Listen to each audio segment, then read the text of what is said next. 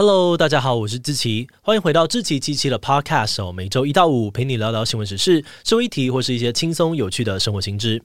那今天的这一集我们要来聊聊的主题是自闭症。不知道你还记不记得前阵子在 Netflix 上面有一个超红的韩剧《非常律师禹英禑》。这部片的剧情哦，围绕在一名患有自闭症类群障碍的天才律师禹英禑进入律师事务所之后处理的各种案件。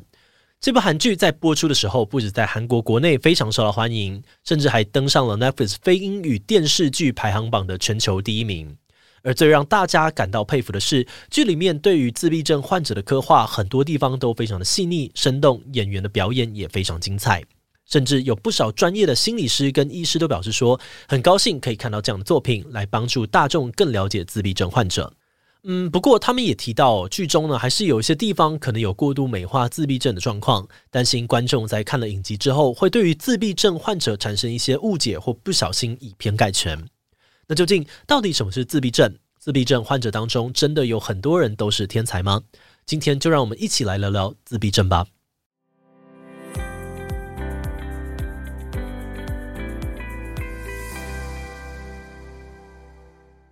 你在生活里面就算没有遇到，应该也有听过人家在说谁谁谁有自闭症之类的。不过，自闭症到底是什么？它有一个明确的定义吗？要知道一个人有没有自闭症，我们可以根据 DSM-5，也就是精神疾病诊断与统计手册第五版当中的诊断标准来做判断。简单来说，自闭症患者有两个最主要的特征。第一个特征是明显的社交能力减损，也就是说，自闭症患者可能会对情感的接收能力不足。无法理解其他人现在是生气、开心还是难过，他也可能在表达上面能力不足，不知道如何表达自己，所以没有办法透过沟通把心里面的想法传达给对方。这部分有的人是在语言上面的沟通有困难，有的人是在非语言的沟通上面有困难。那当然，其中也有不少人哦，在语言跟非语言的部分都不擅长。像是在韩剧《非常律师》里面，有一个桥段，就是主角禹英禑要出门上班之前，在镜子里面练习表情。表情要怎么练习呢？主角在房间的墙上贴了很多的照片，每一张照片都有一个特定的面部表情，搭配文字说明，告诉他这个是开心，这个是生气等等，让他把这些表情的意思硬背下来。而之所以会这样，是因为他对于人类表情这种非语言的社交讯息的理解能力不足，没有办法靠自己理解不同表情的意思。那自闭症的第二个特征呢，则是患者会对于某些行为或仪式出现了固着的现象。像是不断的重复同一句话，出门坚持要走固定的路线，或是物品坚持要摆在固定的位置等等。以剧中的情况来看呢，禹英禑每次进门前都要读秒，自我介绍一定要讲固定的一串台词，然后看到东西乱了呢，就要摆整齐，这些都是固着的表现。而对于自闭症患者来说，如果他们的固着行为被阻止、被干扰，那他们就很容易感到不自在，甚至出现焦虑的情绪。如果你今天遇到一个人，对方同时具有以上的两种特征的话，那你可能就可以猜测哦，对方或许是有自闭特质的人。而至于为什么会有自闭症，它的成因是什么，这部分研究目前还没有给出一个很清楚的答案。但一般普遍会认为，自闭症可能跟遗传有关联。根据美国疾病管制与预防中心在二零二零年的统计，平均五十四个小孩当中就有一个孩子患有自闭症，而在性别上，男生的发病率又大概是女生的四倍。换句话说，自闭症其实没有我们想象中的罕见，而且随着大家对于自闭症越来越了解，也渐渐不排斥就医之后，越来越多人都发现哦，自己的孩子可能也患有自闭症啊。不过，我们这里还是要强调一下，虽然为了方便理解，大家在口语上面都会用自闭症来形容这些人，但其实，在 DSM-5 里面，医师们呢已经不再使用这个词了。他们在最近几年开始宣导，希望大家可以改用 ASD。或者是自闭光谱来称呼这类的障碍，诶，这是什么意思呢？为什么自闭症要改名呢？所谓的 ASD 其实是自闭症类群障碍症的英文简称。譬如说，你以前一定听过的亚斯伯症，现在也被划分在 ASD 当中。那这个 ASD 当中的 S 呢，是 spectrum，也就是光谱的意思。在多年的研究下来呢，专家们认为哦，以光谱的意象来描述这类型的障碍，会比只用自闭症来描述更加的贴切。而会有这样子的改变，最主要的原因是因为每个患者的症状严重程度都差太多了。同样都是自闭症类群障碍哦，有的人可能很安静，完全都不讲话，但也有的人话很多，会一直讲一直讲。那如果我们把这些症状差异很大的人，通通都贴上自闭症的标签，那反而会让自闭症这个词变得非常的难懂。那因为你身边的这位自闭患者跟我遇到的自闭症患者可能完全不一样，这个时候如果改用光谱来形容的话，其实也能够更方便我们理解。而在自闭光谱当中的各种色彩，刚好就可以对应不同类型的 ASD。一般来说呢，专家会用颜色来代表不同的症状或者是特质，然后用颜色的深浅来代表症状的严重程度。举例来说，你可能听过了高功能自闭症是一种有 ASD 的症状，但生活上面还是可以大致自理的人，那他可能呢就会是光谱上面的某一个浅色区块。这个光谱的概念呢，就比较可以涵盖到不同症状的患者，因此专家们才会鼓励大家用自闭光谱或者是 ASD 来描述这类型的障碍。所以接下来的内容呢，我在用词上面也会多用 ASD 来取代自闭症，继续聊聊这类群的人相关的症状。那说回我们的非常律师禹英禑哦，像他这种天才型的 ASD 患者，算是很常见的吗？在电视剧里面，禹英禑拥有过目不忘的超强记忆力，可以随时随地把法条背出来，背得滚瓜烂熟，一字不差，根本就是行走的法典哦，属于超级天才型的律师。像他的情况呢，对应现实的话，其实是比较类似学者症候群。这类型的人通常会在某个特定领域有超乎常人的表现，但是他们在其他地方却还是会有明显的心智障碍。统计指出，学者症候群里面大概会有七十五 percent 的人确实是 ASD 患者，但如果反过来看哦，ASD 患者当中大概呢只会有十 percent 的人有学者症候群，也就是说呢，只有十分之一 ASD 的患者呢会被社会认为是特别聪明的一群人，所以你平常听到的自闭症都是天才，其实是不太正确的说法，因为实际上呢，只有很少比例的 ASD 患者拥有所谓的学者症候群。而且其实有大概五十五 percent，等于是超过半数的 ASD 患者反而会伴随着智能障碍的状况，这在比例上面可能才是比较常见的情形。好的，那话说回来，身为一个 ASD 的患者，在日常生活当中会遇到哪些特别的困难呢？我们刚刚有说到，ASD 患者最大的两个特征就是社交能力的减损，还有固着的行为跟仪式。这两个症状如果比较严重的话，其实对于患者的生活来讲，的确是会造成很大的影响。就以社交能力来说，最常见的状况就是患者无法理解别人的情绪。简单来说，就是不太会看别人的脸色，跟读不懂空气。这就导致他们会在社交场合常常讲错话，其他人听到之后，可能就会觉得他们很白目，很没有同理心，甚至会骂他们没有人性。但是实际上呢，患者是真的不懂别人想要传达什么，他们也难以判断身边的人在说话的时候内心到底处于什么样的状态。所以他们不是故意要激怒你，只是没有办法理解你而已。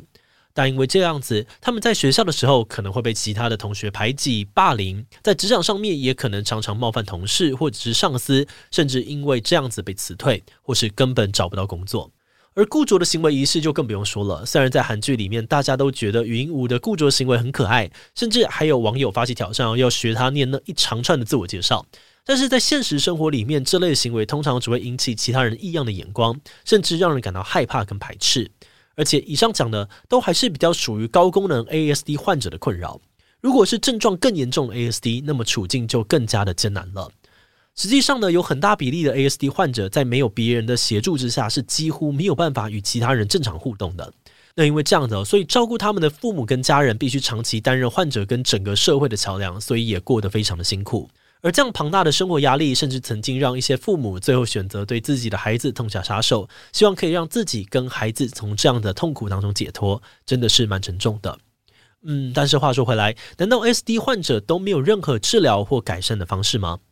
关于 ASD 能不能够治疗，目前没有一个定论。有些人说可以，但也有人觉得不行。两种看法主要的差别在于，ASD 的相关治疗可能可以帮助患者提高功能，但没有办法根治。也就是说，状况可以改善哦，但它跟没有 ASD 的人比起来还是不太一样。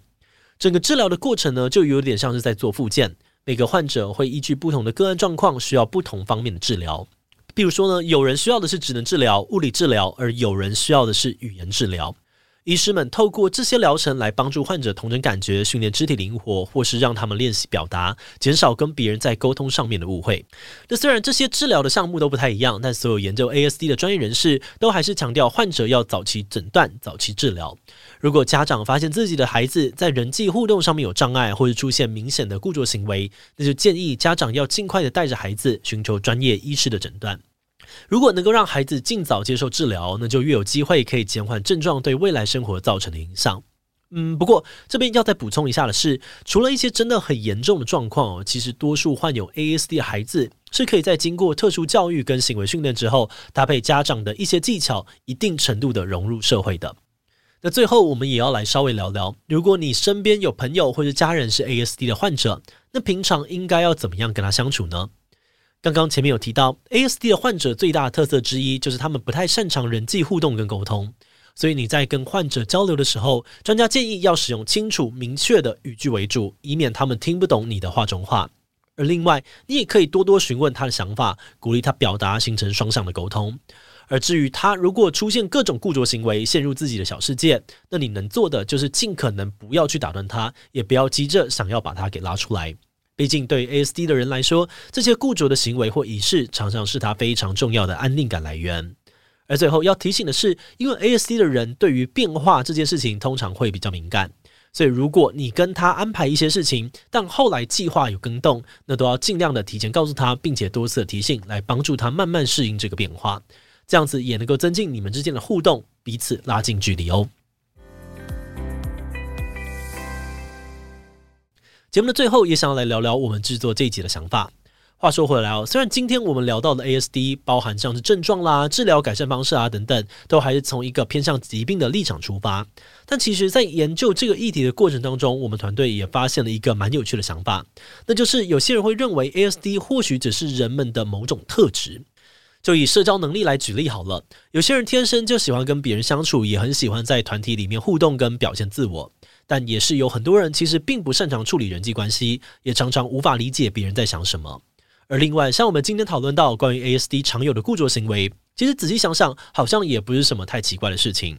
我们每个人应该多少也都会透过一些小怪癖啊、小坚持，让自己比较有安全感。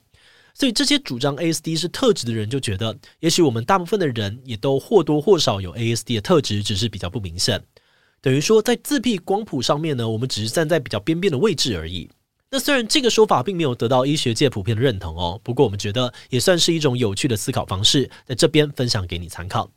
那最后回到《非常律师禹英禑》这部韩剧哦，虽然说这部戏的设定成功的让 ASD 自闭症的议题被更多人讨论，但我们在这边呢还是要提醒一下，剧中主角禹英禑的角色并不能够代表所有的 ASD 患者。如果我们把语音无的形象套用在其他 ASD 的患者身上，那么对于患者可能就会产生错误的期待或想象，也为患者带来更多的困扰。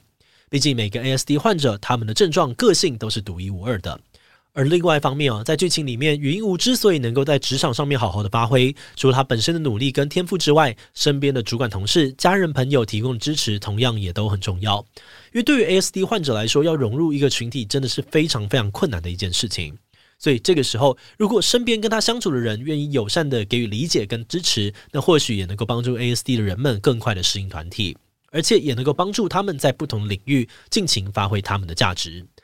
好的，那么我们今天关于 ASD 自闭症类群障碍的介绍就先到这边。如果你喜欢我们的内容，可以按下最终的订阅。如果是对于这一集 ASD 自闭症类群障碍对我们的 Podcast 节目或者我个人有任何的疑问跟回馈，也都非常的欢迎你在 Apple Podcast 上面留下五星留言哦。那今天的节目就到这边告一段落，我们就下集再见喽，拜拜。